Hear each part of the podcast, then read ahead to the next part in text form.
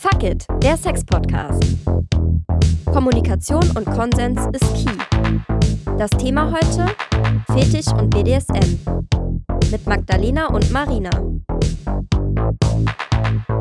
Hallo zusammen, schön, dass ihr wieder bei unserem Podcast Fuck It, der Sex-Podcast, dabei seid. Ich bin Lina und nutze keine Pronomen. Ich bin Sarah und benutze die Pronomen sie und ihr. Wir werden uns in dieser Folge mit dem Thema Fetischismus und BDSM auseinandersetzen und freuen uns total, dass heute Marina Röser und Magdalena Heinzel bei uns sind. Erst einmal schön, dass ihr da seid und hallo an euch.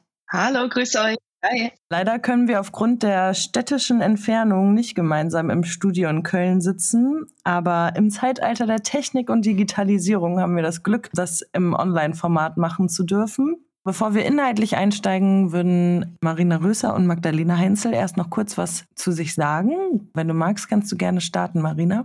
Ja, hallo, grüß euch. Erstmal vielen Dank für die Einladung in den schönen Podcast. Ich bin Marina, ich bin 34 Jahre alt aus München und Initiatorin und Gründerin von Deviants. Deviants ist eine Kennenlernplattform für BDSM und fetisch interessierte Menschen. Ja, ich freue mich, äh, heute mit euch über dieses bunte Thema sprechen zu können. Danke, Marina, für deine Vorstellung. Schön, dass du da bist. Und dann würden wir uns freuen, Magdalena, wenn du dich auch kurz vorstellen magst.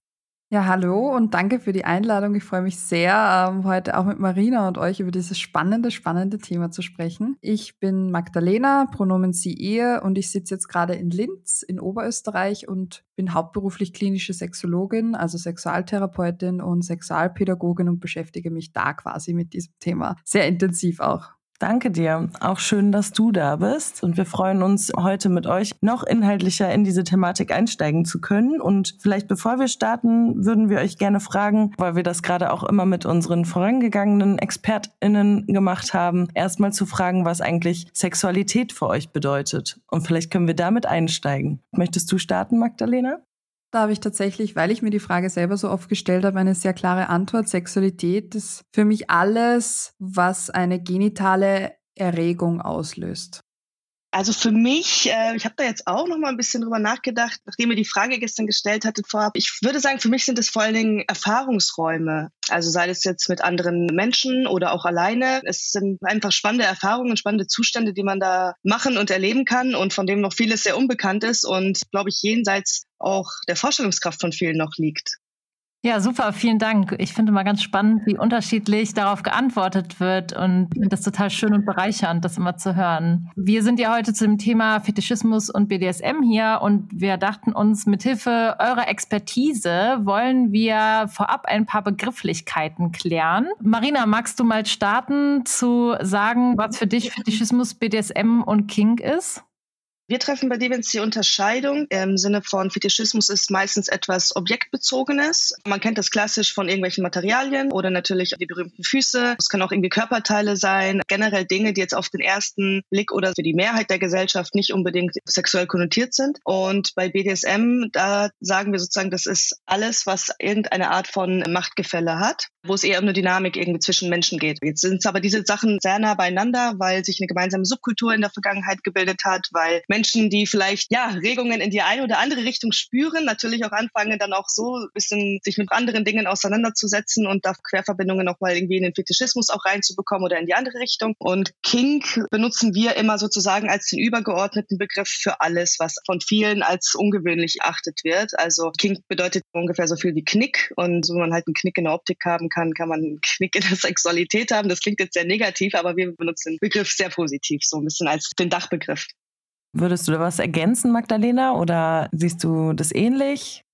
Aus sexologischer Sicht ist es natürlich nochmal ein bisschen was anderes. Generell finde ich, das ist so was ganz Wesentliches. Diese ganzen Spielarten oder nennen wir es Anziehungscodes oder Attraktionscodes sind auf jeden Fall für die Person, die sie ausübt, immer total sinnvoll in der eigenen Sexualität. Das heißt, sonst würde ich, sonst würde ich mich zu sowas gar nicht hingezogen fühlen, wenn es für mich persönlich keinen Sinn machen würde. Das finde ich total wesentlich und ich finde es auch ganz wichtig, dass wir das nicht pathologisieren, weil jeden Menschen erregen andere Dinge. Und manche von uns haben Attraktionscodes, die sehr breit aufgestellt sind, ja, sowohl, sage ich mal, geschlechtliche Vielfalt als auch Spielvielfalt, sage ich jetzt. Und dann gibt's Menschen, die da eher eng aufgestellt sind. Und bei mir landen da meistens die, die es entweder sehr eng aufgestellt sind und sagen, das limitiert mich, weil ich brauche immer zum Beispiel diese roten Lackschuhe, ansonsten geht gar nichts. Oder eben die Leute, die so breit aufgestellt sind, dass sie sagen, auch das ist für mich im Alltag schwierig oder wird für mich persönlich zum Problem. Weil solange es für mich persönlich kein Problem ist, landen die Leute dann auch nicht bei mir und ich denke, genau dann ist es auch total in Ordnung. Und es wird halt Gott sei Dank immer mehr darüber gesprochen, über diese Vorlieben gegeben hat es das ja immer schon. Das ist irgendwie total spannend, weil ihr so zwei unterschiedliche Perspektiven mit reinbringt. Einmal hast du mehr diesen sexologischen Blick auf diese Thematik vielleicht und Marina, du aus so einer praktizierenden, aber auch gerade viel auch zusammenarbeiten mit Menschen, weil ihr gerade diese Plattform ja auch gestaltet. Und das finde ich irgendwie total spannend und fände es auch cool, wenn das so ein bisschen sich durchzieht durch diese Folge. Würdet ihr denn auch einen Unterschied zwischen sexueller Vorliebe und Fetisch und BDSM sehen? Und wenn ja, wo? Marina, magst du nochmal starten? Ja, definitiv. Also sexuelle Vorlieben kann ja jetzt auch nur sowas sein wie eine bestimmte Stellung oder irgendwie so. Natürlich fällt dann unter das Thema sexuelle Vorlieben auch die BDSM-Vorlieben oder auch Fetischvorlieben, klar. Aber ich denke, das ist nochmal ein viel, viel größerer Begriff, äh, wenn es um Vorlieben geht. Und dann gibt's ja auch noch sowas wie sexuelle Präferenzen, aber ich glaube, da kann Magdalena auch noch mehr dazu sagen. Ja, ich sehe das so wie Marina. Ich glaube, dass fast alle Menschen in irgendeiner Art und Weise gewisse Vorlieben haben. Aber ganz wichtig finde ich ist, dass diese Vorlieben ja nicht in Stein gemeißelt sind. Das heißt, sowas kann sich immer verändern. Und ich finde, es bleibt eine Vorliebe, solange es nicht die einzige Spielwiese ist, auf der ich mich begebe. Dann würde quasi für mich in der Definition von Vorliebe zu eher Fetisch gehen. Aber ich glaube, am Ende des Tages, finde ich, darf das auch jeder für sich selbst definieren. Das ist ganz wichtig auch, dass sie sich verändern, dass sie sich auch entwickeln. Aber jeder hat sie natürlich, ja.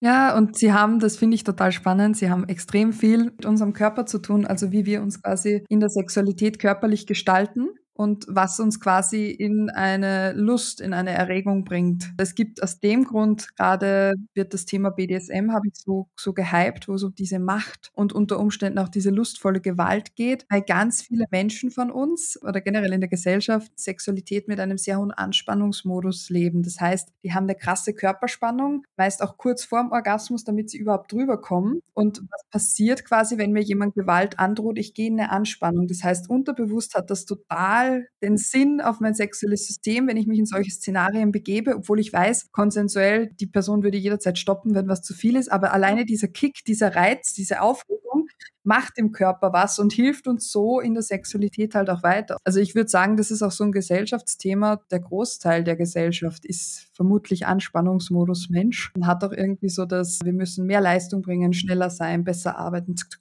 Also das bedient halt bei ganz vielen das System und das zieht sich natürlich auch in der Sexualität bei ganz vielen durch wenn es wirklich ein BDSM ist, wo es auf einer sehr körperlichen Ebene geht, mit Schlägen und Fesseln oder was auch immer, es findet halt auch sehr viel an Hormonausschüttung statt, an Adrenalin, an Dopamin. Also das Gehirn ballert da einfach so richtig und das in Zusammenspiel eben mit der sexuellen Erregung ist dann halt, ja, für manche Menschen einfach sehr... Ja, das kickt halt doppelt, oder? das kickt, ja, du hast gerade Kick gesagt. Genau das ist es, ja. Du hast gerade kurz den konsensualen Fetischismus benannt oder du hast einmal das Wort konsensual benutzt, Magdalena. Würdet ihr da einmal kurz drauf eingehen und dann auch nicht ganz kurz, auch gerne ganz lang, wie ihr wollt?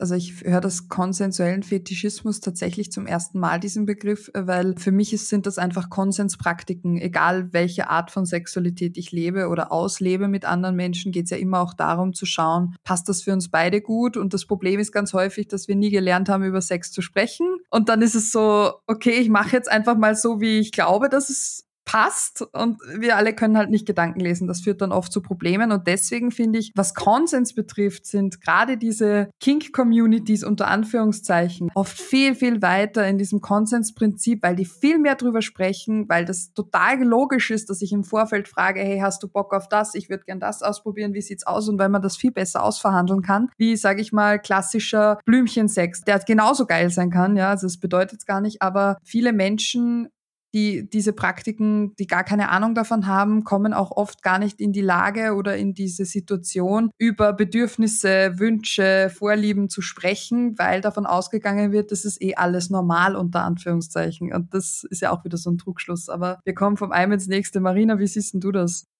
Also Konsens ist ein riesen, riesen Feld. Wir sind so radikal, dass wir sagen, wenn kein Konsens da ist, dann ist es kein Sex. Ja. Und da geht es jetzt auch gar nicht so, wenn da jetzt auch kein BDSM oder so, sondern auch eben auch der ganz normale Blümchensex. Aber so wie Magdalena sagt, man spricht in der Regel nicht so drüber. Im Kink-Bereich schon, da gehören diese Sachen einfach dazu. Man wird von der Kink-Community auch immer sehr gut aufgefangen und bekommt diese Dinge auch beigebracht, aber im Mainstream eigentlich eben nicht. Und da passieren dann aber auch beim Blümchensex häufiger Dinge, die mal ein bisschen härter sind, ohne dass es abgesprochen ist. Auf jeden Fall konsensueller Fetischismus, es hat mich jetzt auch ein bisschen verwirrt, der Begriff, weil, so wie ich am Anfang gesagt habe, wir sehen dieses Thema Fetisch, dass es da um einen ganz bestimmten Triggerpunkt geht, ein Objekt oder ein Material oder sonst irgendwas. Und das kann ich auch alleine zum Beispiel ausleben. Ich glaube jetzt nicht, dass ich von meinem Latex-Bettlaken Konsens einholen muss. Wenn ich jetzt aber natürlich jemandem einfach so die Füße lecken möchte, dann sollte ich das vielleicht schon machen. Ja, also ich finde, wenn wir über Konsens reden, das Wort Fetischismus ist da für mich gar nicht so ganz passend, sondern Konsens im Allgemeinen oder konsensuelle Sexualität eher in die Richtung würde ich es jetzt eher benennen.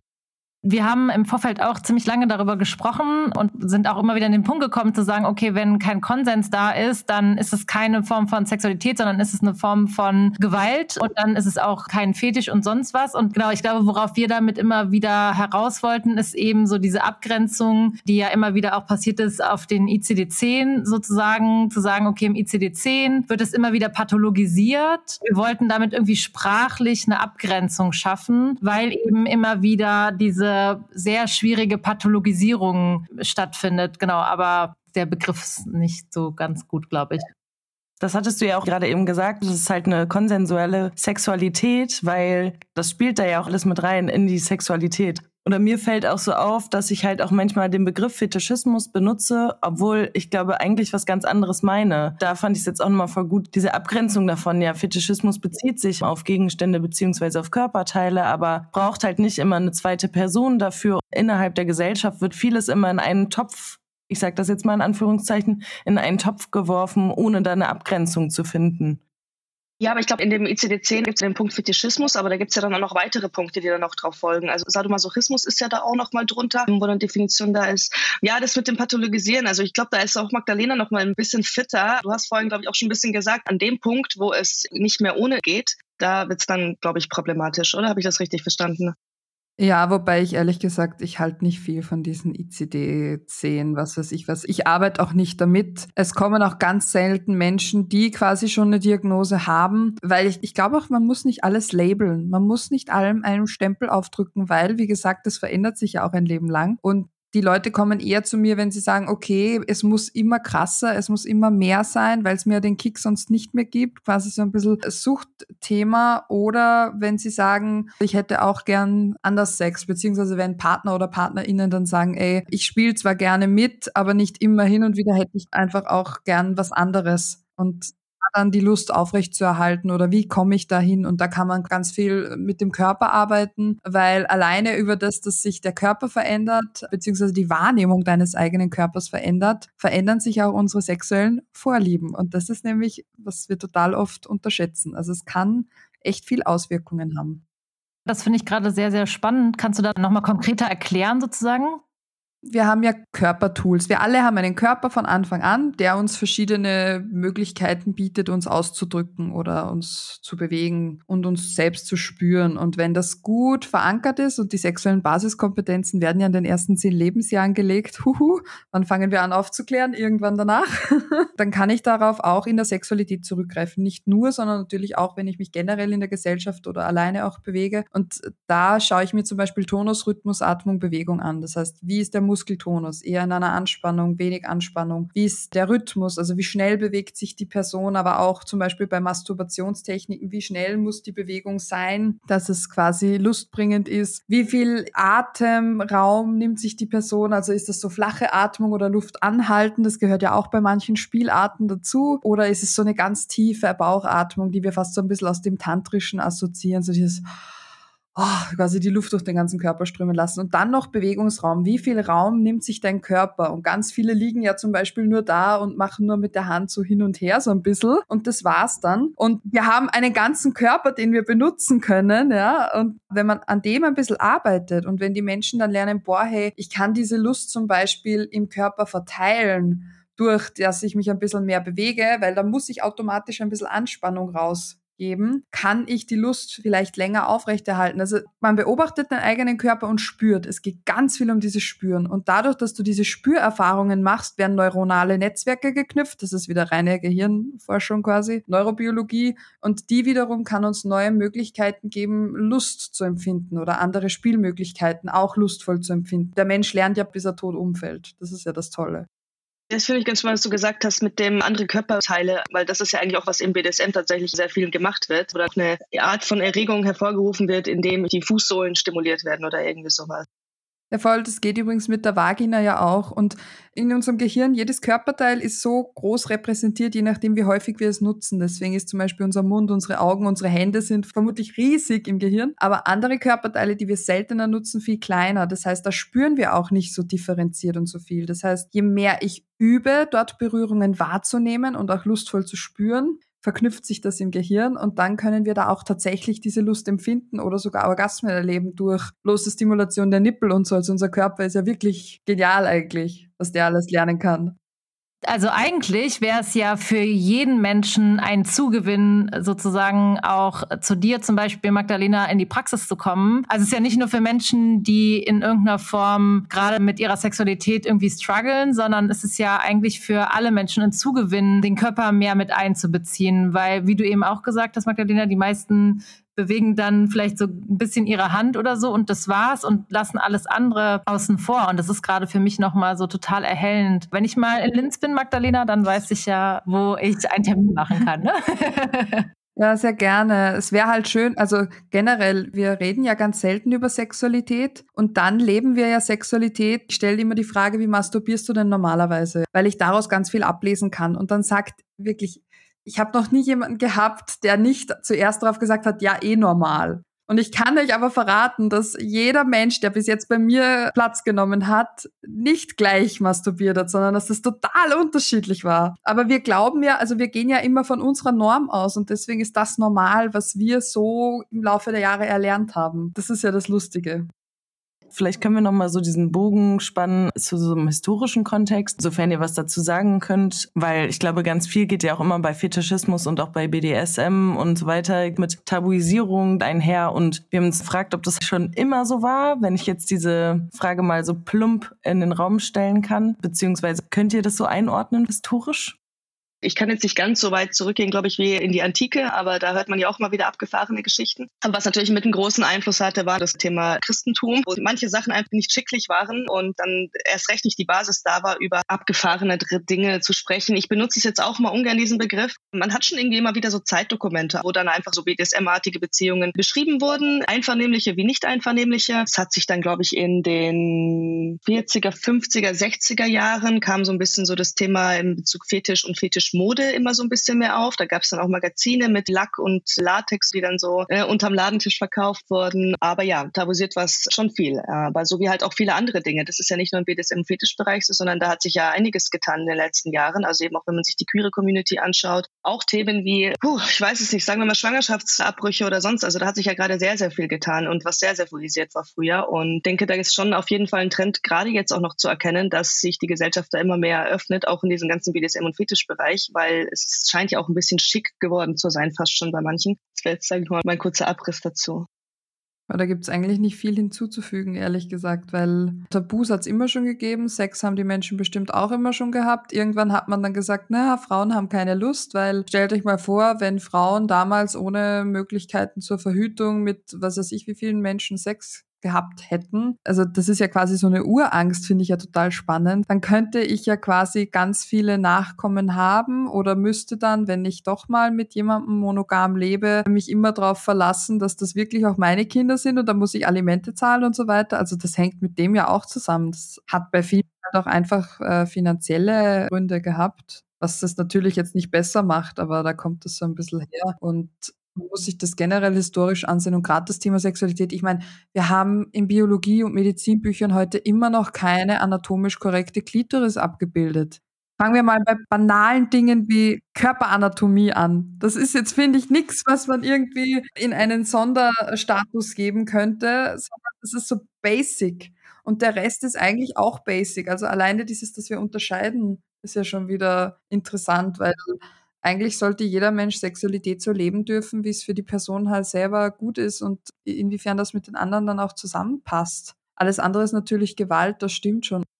Das Thema Jungfräulichkeit war ja historisch auch so ein riesiges Ding. Also was du schon angesprochen hast mit den vielen Kindern und so, das war ja fast schon eine Art, weiß ich nicht. Also naja, okay, und ein riesen Hype drum gemacht. Aber weil du es gerade sagst mit der Klitoris, da fällt mir jetzt auch so eine Anekdote wieder ein, weil ich da letzte Woche erst das drüber gesehen habe, dass The Female Company, die haben so eine Kette gemacht, ja, mit einer Klitoris dran und sind dann auf der Straße rumgelaufen, haben die Leute gefragt, ja, wisst ihr, was das ist? Und die meisten haben es für eine Lunge gehalten. Ja, aber es ist so, ich meine, wir haben GynäkologInnen, die nicht mal wissen, wie die Klitoris aussieht. Und das sind die SpezialistInnen auf dem Bereich. So ehrlich muss man sein, ja. Ja, und auch mit vielen Krankheitsbildern. Ne? Also Endometriose ja. wird von ganz vielen GynäkologInnen noch gar nicht anerkannt, beziehungsweise wird immer noch abgetan als, ja, okay, stell dich halt mal nicht so mit an. Ja, voll. Wir haben auch Leute, die führen Genitaloperationen durch, also Operationen am Genital, meistens dann schönheitschirurgische Eingriffe, sogenannte. Und die haben auch keine Ahnung, wie groß die Klitoris ist. Und dann werden halt mal Dinge weggeschnitten, die vielleicht durchaus noch brauchbar gewesen wären. Aber darüber spricht ja niemand. Intimchirurgische Eingriffe sind die häufigsten Schönheitsoperationen. Ich finde, da sieht man wieder, was so ein gesellschaftliches Tabu oder so eine Tabuisierung, wie wirkmächtig die einfach ist. Also nicht nur, dass einfach nicht darüber gesprochen wird, sondern das hat ganz reale und konkrete Folgen. Und das finde ich ganz dramatisch soll halt, glaube ich, auch einfach nicht drüber gesprochen werden. So irgendwie finde ich, wurde auch schon mal gesagt, dass es halt so auch schon so gesteuert wird. Worüber wird gesprochen, was wird thematisiert, was darf thematisiert werden und was soll. Und das hat ja auch wahrscheinlich mit einer Einordnung im ICD-10 ja auch zu tun. SM zum Beispiel, warum wird es im ICD-10 verortet? Also was mir dazu einfällt, Magdalena und Deviants sind ja auch auf den sozialen Netzwerken zum Beispiel unterwegs und da muss man sich ja eben so ein bisschen auch wirklich selbst zensieren, weil die auch ganz krass eben mitbestimmen, über was gesprochen wird. Wir haben schon eine Sperrung hinter uns, wir haben auch unsere App, jetzt ist ja eine Plattform, wurde ja auch aus dem Store dann geschmissen und ich finde das eigentlich Wahnsinn, wie das da eben da auch mitgesteuert wird, über was gesprochen werden darf und was nicht und wie willkürlich das auch teilweise passiert und mit welcher Begründung, weil es geht halt dann eben vielleicht darum, ich weiß nicht, um die Kinder zu schützen oder sonst irgendwas, ja. Magdalena hat vorhin auch gesagt, wir entwickeln uns schon ganz früh und wie sollen denn Kinder oder Jugendliche ein gutes Verhältnis dazu entwickeln, wenn nicht darüber gesprochen wird? Oder erst recht, wie sollen sie ein Verhältnis dazu entwickeln, wenn sie zum Beispiel irgendwelche Neigungen in die BDSM- oder Fetischrichtung von sich verspüren? Weil die reden sich ja dann gleich selber ein, dass das nicht okay ist oder dass mit ihnen was nicht stimmt. Aber deswegen sind wir ja da und machen da trotzdem weiter und versuchen irgendwie ähm, einen Gesprächsraum zu schaffen, in dem jeder Mensch einfach so sein darf, wie er oder sie sich in dem Moment gerade fühlt und auch eine Möglichkeit haben, sich dahin zu entwickeln. Wir hatten schon eine Folge aufgenommen zum Thema Lust und Begehren und da war auch das Thema, dass in der Kindheit schon gar keinen Raum gibt, Sexualität zu thematisieren. Und ich finde es ganz spannend, wie sich das eben durch alle Folgen von uns durchzieht, dass wir immer wieder auch an diesem Punkt kommen und immer wieder gesellschaftliche Tabuisierung oder was du gerade auch gesagt hast, Marina, ich bin nicht okay, diese Scham, Tabus und Scham ist immer wieder ein großes Thema bei uns hier im Podcast. Ja, und das ist halt was, was wir echt in der Kindheit schon gelernt kriegen. Also kindliche sexuelle Entwicklung beginnt ja quasi vorgeburtlich eigentlich schon. Im Mutterleib kann man nachweislich Erektionen schon feststellen. Das ist was, was echt in der 16. Schwangerschaftswoche schon da ist. Und die ersten Rückmeldungen sind dann meistens, nimmt die Hand da weg, pfui, das macht man nicht, komm, jetzt gehen wir Hände waschen. Oder wenn Kinder dann so ruppeln am Sessel oder am Stuhl, Verzeihung, ihr seid ja in Deutschland, am Stuhl. Wie sagt man Aufsätze? okay, aber ich bin immer darauf hingewiesen, äh, Stuhl. Bei uns in Österreich, das ist halt Stuhl kacken und das war's. Ah. Ach ich würde so. zu nichts anderem Stuhl sagen, aber ja. Wenn die quasi so ruppeln am Stuhl und es sich halt fein anfühlt, dann wird auch ganz häufig gesagt, boah, das Kind ist sexuell so verhaltensauffällig und ah, das Kind macht einfach was, weil sich's geil anfühlt und weil sich's gut anfühlt und dieses, das fühlt sich gut an, das mache ich wieder, ist quasi das Lustprinzip, das dem zugrunde liegt. Und ganz viele Kinder masturbieren auch zum Spannungsabbau. Weil gerade in der Schule zum Beispiel, ich meine, kommst du direkt in die Schule, sitzt du vier Stunden am Sessel und musst dann quasi ruhig sein, zuhören, mitarbeiten, kognitiv, alles im Kopf. Und dann versuche ich mich quasi über dieses Wetzen so ein bisschen runterzufahren selber. Und ich meine, das erlebt man echt häufig, dass dann einfach Pädagogen sagen, na komm, ich weiß, du willst dich bemühen und so, dann, wenn du dich jetzt ganz doll bemühst, dass du ganz still sitzt, dann kriegst du einen Smiley-Sticker von mir. Was erhöht das beim Kind? Den Druck, den ich ich eh schon versucht habe, genau mit der Methode abzubauen. Na, was passiert? Ich ruckel noch viel mehr, weil ich will ja diesen scheiß Smiley-Sticker, verzeiht mir den Ausdruck. Und so landen Kinder teilweise wirklich in der Sonderschule, einfach weil wir Erwachsenen zu blöd und zu unsensibel sind, damit professionell umzugehen. Und das regt mich Ende nie auf. Und die Eltern werden damit auch allein gelassen. Und das ist der Grund, warum, glaube ich, momentan so mein Herzensthema auch wirklich dieses von Anfang an begleiten ist. Weil ich denke mir, wenn da gut begleitet werden würde, dann hätte ich so viel weniger Arbeit mit den Erwachsenen. Ich kann es euch gar nicht sagen.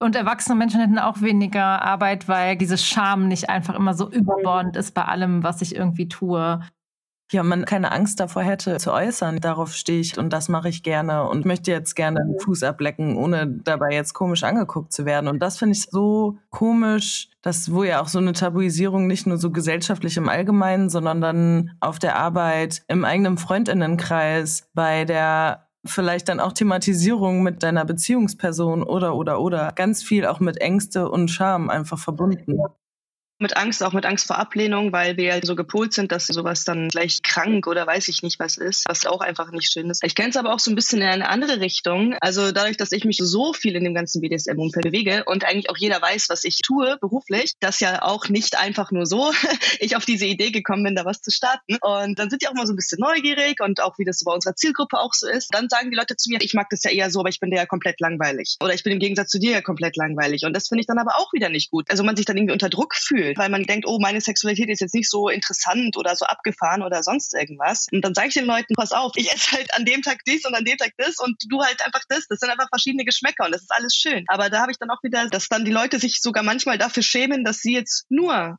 Blümchensex sozusagen haben. Das passiert nämlich auch, erlebe ich auch immer wieder. Und das ist auch wieder schade.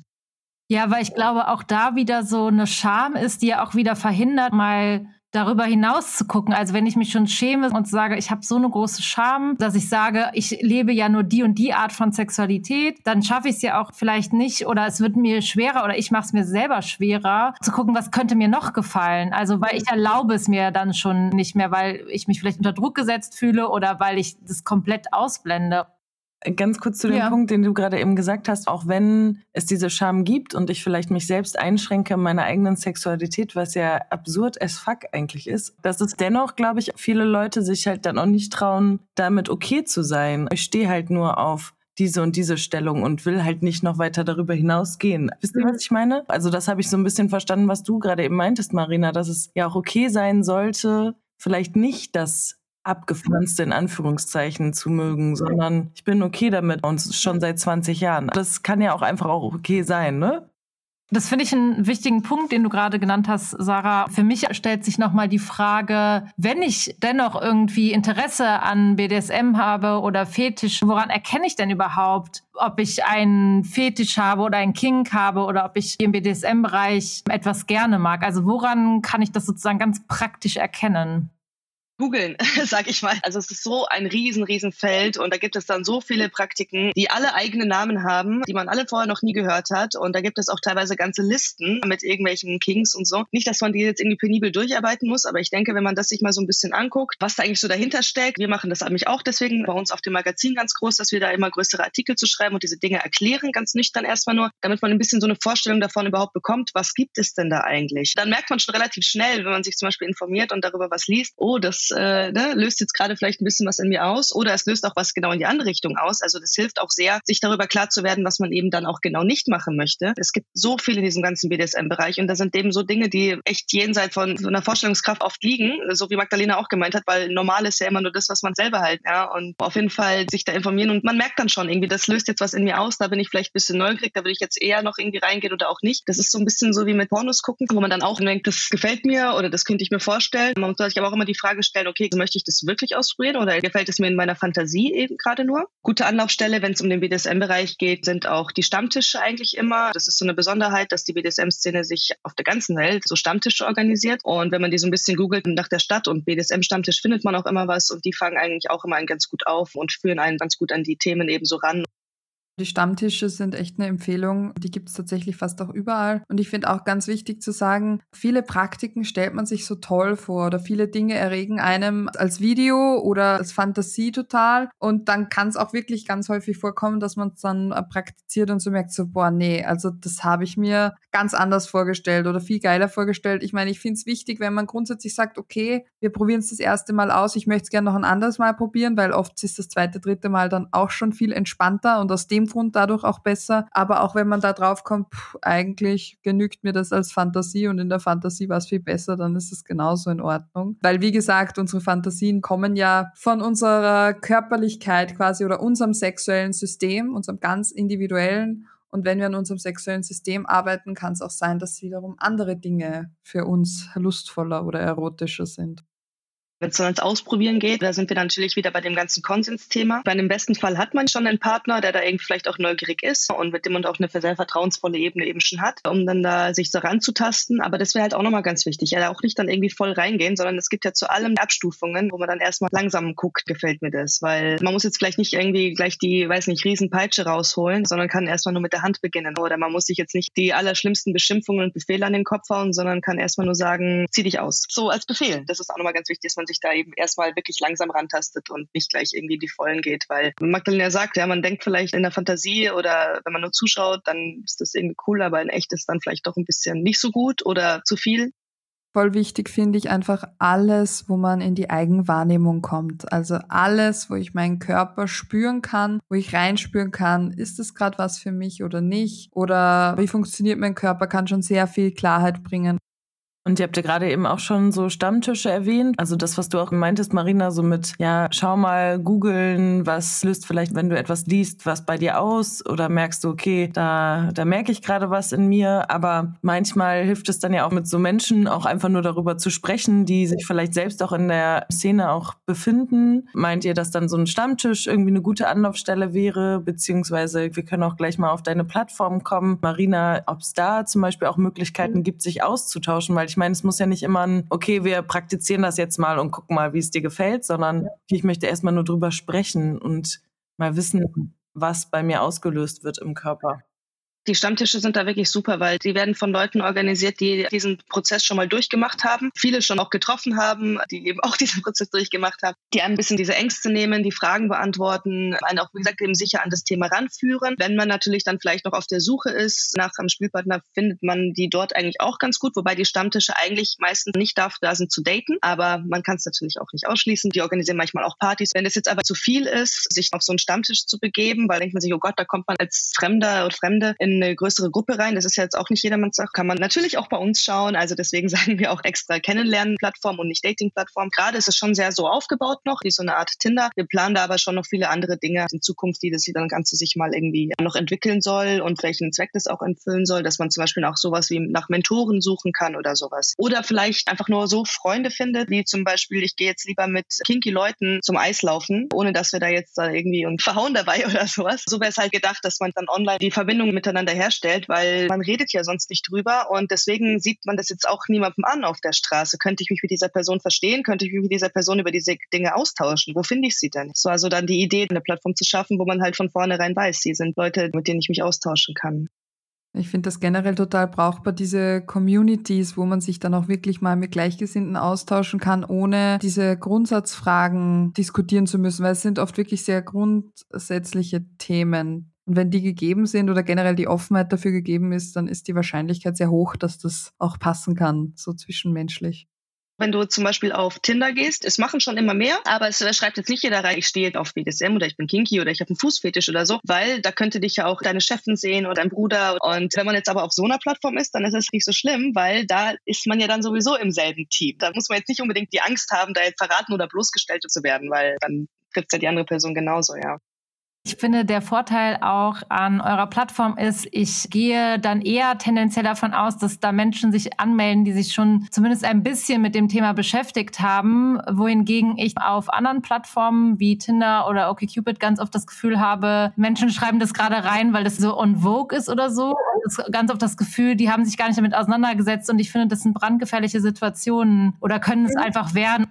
Ja, absolut. Deswegen haben wir das ja auch so gestaltet beim Anmelde- bzw. Registrierungsprozess. Zehn Geschlechtsidentitäten stehen zur Auswahl, 14 sexuelle Orientierungen und dann 50 BDSM-Rollen. Und da haben sich natürlich schon einige beschwert, weil die gesagt haben, oh, das ist jetzt mal aber hier zu much. Aber für uns dient genau das mit als ein Filter, um zu sehen, okay, meinst du es ernst? Also nicht im Sinne von, du musst jetzt da super erfahren sein, aber du solltest da einfach ein bisschen reflektiert sein, zumindest eine Offenheit gegenüber diesen Dingen haben, dass du dich davon eben nicht abschrecken lässt.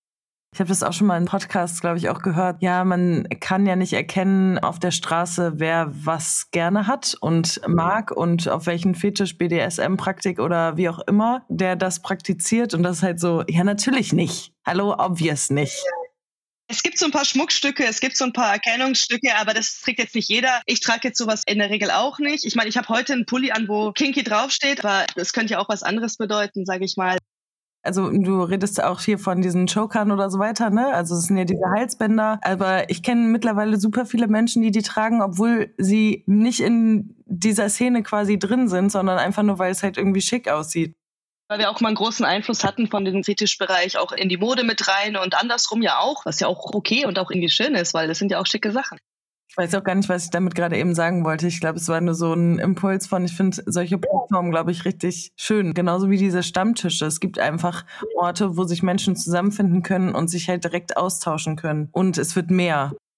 Ich versuche jetzt nochmal den Bogen so ein bisschen zu spannen. Was sagen die sexuellen Fantasien, die wir haben, auch über unseren sexuellen Anziehungscode aus? Magdalena, Tatsächlich natürlich sehr viel, weil unsere Fantasien sich ja darauf begründen. Das heißt, das sexuelle System, vielleicht da vorweg, jetzt ganz zum Schluss erklären wir das jetzt noch, aber das sexuelle System schaut man sich anhand vier verschiedener Komponenten an. Das erste ist eben diese körperliche Komponente, wo ich vorher schon dieses mit dem Tonus, Rhythmus, Atmung und Bewegung so ein bisschen zu beobachten. Eine zweite Komponente wäre dann die Wahrnehmungskomponente, weil nur weil mein Körper sich gewisse Dinge angeeignet hat oder bewegen kann, bedeutet es nicht, dass ich es auch spüren kann oder gut wahrnehmen kann, dass ich gut in meinem Körper verankert bin. Die dritte Ebene wären dann Kognitionen, also alles, was wir glauben über Sexualität zu wissen, gelernt haben, unsere Glaubenssätze, moralischen Vorstellungen etc. Und dann noch die Beziehungskomponente, also dieses Zwischenmenschliche. Und wenn man sich das alles ganz detailliert anschaut und evaluiert, ich gehe davon aus, dass jeder Mensch so eine individuelle Sexualität hat wie ein Fingerabdruck. Das gibt es kein zweites Mal. Also diese Dinge bedingen bedingen sich ja gegenseitig, hängen auch teilweise zusammen und diese sexuellen Anziehungscodes sind, wie gesagt, auch nicht angeboren. Das ist einfach so grenzgenial und das liebe ich auch so an der Arbeit, wenn du mit einem Menschen an der eigenen individuellen Sexualität so intensiv arbeiten kannst, dass die Person plötzlich selber da sitzt und sagt, ah ja, jetzt verstehe ich das, warum mir genau das und das gefällt oder warum ich so und so mache. Das ist einfach geil. Das ist einfach ein richtig tolles Gefühl.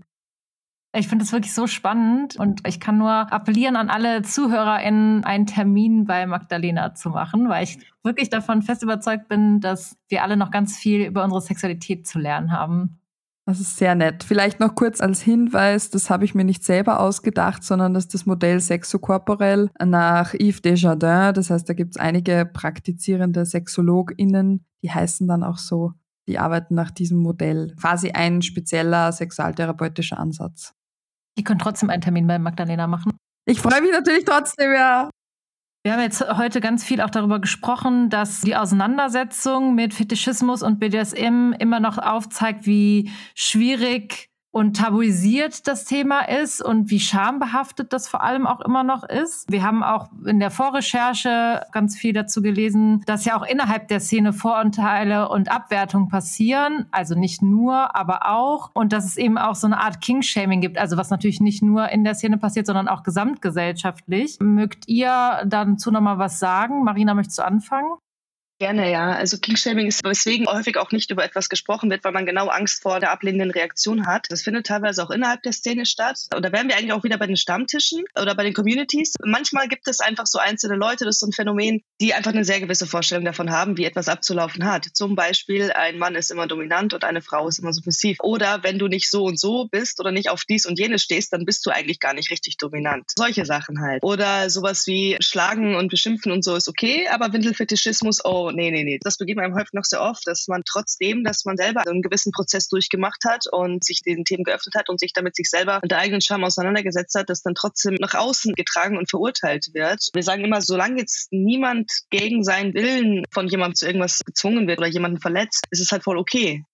Ich finde, das wäre eine ganz eigene Podcast-Folge. Wo hört Fetisch quasi auf, weil es in strafrechtliche Gefilde gelangt? Darüber muss man in Wahrheit auch reden. Aber ich finde es spannend, weil das ist auch was, was ich mitkriege aus der Szene, dass zum Beispiel diese Switcher, die quasi sagen, also ich kann sowohl dominant als auch Sub sein, das ist für mich kein Thema, dass die quasi so ein bisschen wie die, es ist jetzt fies, aber das ist so, von der Debatte ist es dieselbe wie die Bisexuellen bei lesbischen oder Schwulen in den Communities auch so, was? Leg dich doch fest, dass sogar da in diesen Communities wieder Menschen geschämt werden dafür, wie sie sich positionieren. Und was ich auch interessant finde, dass man trotzdem immer nachfragen muss, wie konkret meinst du das? Was genau bedeutet für dich dominant? Weil du ja gesagt hast, das und das, auf das stehe ich vielleicht und auf das nicht. Und dasselbe gilt ja auch, finde ich, für sexuelle oder geschlechtliche romantische Orientierungen, weil da kann ich auch sagen, ich bin bi und ich würde verstehen, okay, mehr als zwei Geschlechter, aber nicht alle. Und die Person meint aber vielleicht doch alle Geschlechter, weil Geschlecht egal ist, wo andere wiederum sagen, das wäre für mich Pan. Also ich habe echt gelernt, nachzufragen.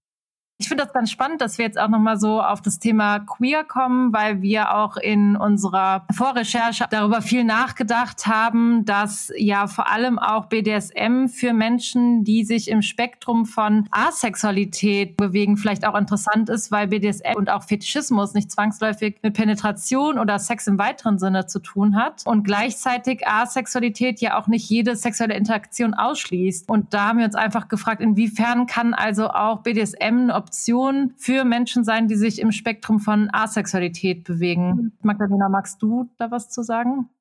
natürlich, so wie ihr gesagt habt, es gibt viele Wege und vielleicht ist es eine Phase, vielleicht ist es ein Leben lang, dass ich sage, ich bin asexuell und fühle mich mit dem total wohl. Auch da kann es sein, dass sich das irgendwann mal verändert oder dass man sagt, boah, jetzt hätte ich aber einen Kinderwunsch und dafür habe ich halt jetzt nichts und das war's dann auch wieder. Marina, vielleicht möchtest du einfach ergänzen kenne sehr viele mittlerweile, die asexuell sind. Es gibt auch, glaube ich, eine sehr bekannte YouTuberin, meine ich, die über BDSM YouTubt. Oder auch äh, demisexuelle oder graysexuelle Menschen, die sitzen auch immer wieder an den Stammtischen. Und was für die einfach interessant oft an dem Thema ist, man fragt natürlich auch nach, weil BDSM halt nicht nur Sex ist, sondern weil es vielleicht einfach zum Beispiel schön ist, sich in eine Unterwerfungssituation zu begeben, weil es einfach für sie befreiend ist, den Kopf ausschaltet, ohne dass eine Stimulation stattfindet. Das wird zum Beispiel dann sehr häufig gesagt. Und es gibt aber auch genauso Menschen, Menschen, die nicht asexuell sind, die aber auch asexuellen BDSM leben oder machen. Voll gut, dass du das auch nochmal sagst. Das habe ich auch gelesen, dass halt Queerness und BDSM beziehungsweise Fetischismus, dass das halt auch oft gut zusammenläuft. Könnt ihr das gerade den ZuhörerInnen mal erklären, warum das so gut zusammenpasst? Ja, also es gibt die Theorie, dass wenn man sozusagen irgendwann mal an einem Punkt in seinem Leben ist, wie man ist in irgendeiner Weise anders. Ich merke vielleicht, ich habe BDSM-Neigungen oder ich merke, ich stehe nicht auf das klassische Mann-Frau-Modell oder ich habe nicht so viel Lust auf Sex wie die anderen, aber dieses Thema ist überall. Es gibt diese Theorie, dass wenn man sich damit auseinandersetzen muss und, und sich in sich reinfühlen muss, dass man dann einfach automatisch offener auch wird, sich mit diesen anderen Themen auseinanderzusetzen, wo normalerweise die Leute eigentlich schon vorher zumachen. Wenn man einmal so einen Prozess hat, dass dann sich so eine gewisse Offenheit einfach mehr bildet. Das wäre so eine der Theorien und weshalb dann häufig diese Querverbindungen geschaffen werden. Was auch noch dazu kommt, ist häufig das Thema mit Subkultur oder auch Allyship, also dass man zum Beispiel am Christopher Street Day gemeinsam auftritt, weil man ja doch unter einem gemeinsamen Diskriminierungsschirm irgendwo steht und deswegen sehr viel Austausch stattfindet von den Communities. Und zum Abschluss würden wir noch gerne von euch wissen, was denkt ihr, wie kann eine Tabuisierung entgegengewirkt werden? Ich finde Aufklärung sowieso ist wichtig, aber ich finde, da braucht es gar nicht so viel Wissen dazu. Eigentlich braucht es einfach eine respektvolle Haltung dem gegenüber, auch wenn ich das selber nicht praktiziere oder nicht kenne, aber dass ich generell einfach den Respekt davor habe, dass andere Menschen das so machen. Ich muss es selber nicht toll finden, geil finden oder selber ausprobieren. Es reicht tatsächlich, ich muss auch nicht alles wissen. Es reicht, finde ich wirklich, und das ist so simpel, dieser Respekt vor meinem Gegenüber, vor dem Individuum und davor, dass andere andere Menschen das Leben anders gestalten als ich und das genauso wertvoll, toll und fein ist, wie ich das halt mache. Kommunikativ ist es zu lösen am Ende. Ja, und ich finde auch diese Räume zu schaffen, wo Reflexion möglich ist. Darum sind auch diese Stammtische, finde ich, total sinnvoll, weil da kann ich schon meine eigenen, also wir alle haben ja diese Stereotype im Kopf. Wir sind in so einer Gesellschaft groß geworden und alleine da, wenn ich mich dann mit diesen Menschen an einen Tisch setze, egal um welches Thema es eigentlich geht, baue ich schon Stereotype ab, weil ich ein Individuum kennenlerne und dazu eine Beziehung, eine Bindung aufbauen kann und deswegen merke, okay, hey, das ist ja doch anders oder ich verstehe diese diese Perspektive nun besser, weil wir uns immer leichter tun, wenn das auch über eine Beziehungsebene läuft und nicht nur, ich habe gehört oder gelesen oder so. Definitiv. Das mit der Beziehungsebene, das merke ich auch immer wieder, weil wenn man es irgendwie unter Freunde und Freundinnen hat und man über diese Dinge anfängt zu sprechen, wenn man diese Story aufbaut, ist am Ende immer alles, ah ja, okay, macht Sinn, ah ja, finde ich cool. Wenn man das jetzt einfach nur so hinwirft, irgendjemandem Fremden kommt einem häufig diese Ablehnung entgegen oder dass man schief angeschaut wird oder schnell das Thema gewechselt wird. Und Auseinandersetzung mit seinen eigenen Wertehaltungen und woher die eventuell kommen. Ich finde auch, das Thema Konsens spielt hier auch nochmal eine Rolle. Also das Konzept Konsens. Das kommt immer mehr, aber für viele trotzdem immer noch kein Begriff ist. Konsens ist key. Konsens und Kommunikation. Vielleicht sind das ja auch die beiden Wörter, mit denen wir die Folge heute abschließen und wir uns bedanken, dass ihr dabei wart und wie schön es war, auch auf diesem Online-Weg einen Austauschraum geschaffen zu haben. Vielen, vielen Dank, dass ihr dabei gewesen seid. Ich bin sehr, sehr glücklich und freue mich echt. Ich finde, die Folge ist eine absolute Bereicherung. Vielen Dank, dass ihr euch die Zeit für uns genommen habt. Vielen Dank, dass wir da was zu beitragen durften. Danke für die Einladung. Alles, was ihr noch an Materialien, Ideen, Links und so weiter, schickt ihr uns gerne und die würden wir dann in den nachfolgenden Quickie verlinken. Bis bald und danke euch nochmal. Dankeschön. Ciao. Tschüss. Das war der Sex Podcast mit Lina, Sarah, Magdalena und Marina. Wenn ihr noch mehr Lust auf das Thema bekommen habt, dann hört gerne in die Quickies rein. Dort findet ihr eine Zusammenfassung, Hinweise auf weitere Podcasts, Webseiten und Bücher. Außerdem gibt es in den Quickies weitere Informationen zu den ExpertInnen. Wenn ihr uns Anmerkungen, Kritik oder Feedback dalassen wollt, schreibt uns total gerne auf Instagram. Ein Dankeschön geht an Julia für die Begleitung des Projekts, an Martin, der uns seine Musik zur Verfügung gestellt hat, das JFC-Studio Köln-Nippes für die Nutzung des Studios und den AStA der Uni Köln für die finanzielle Unterstützung.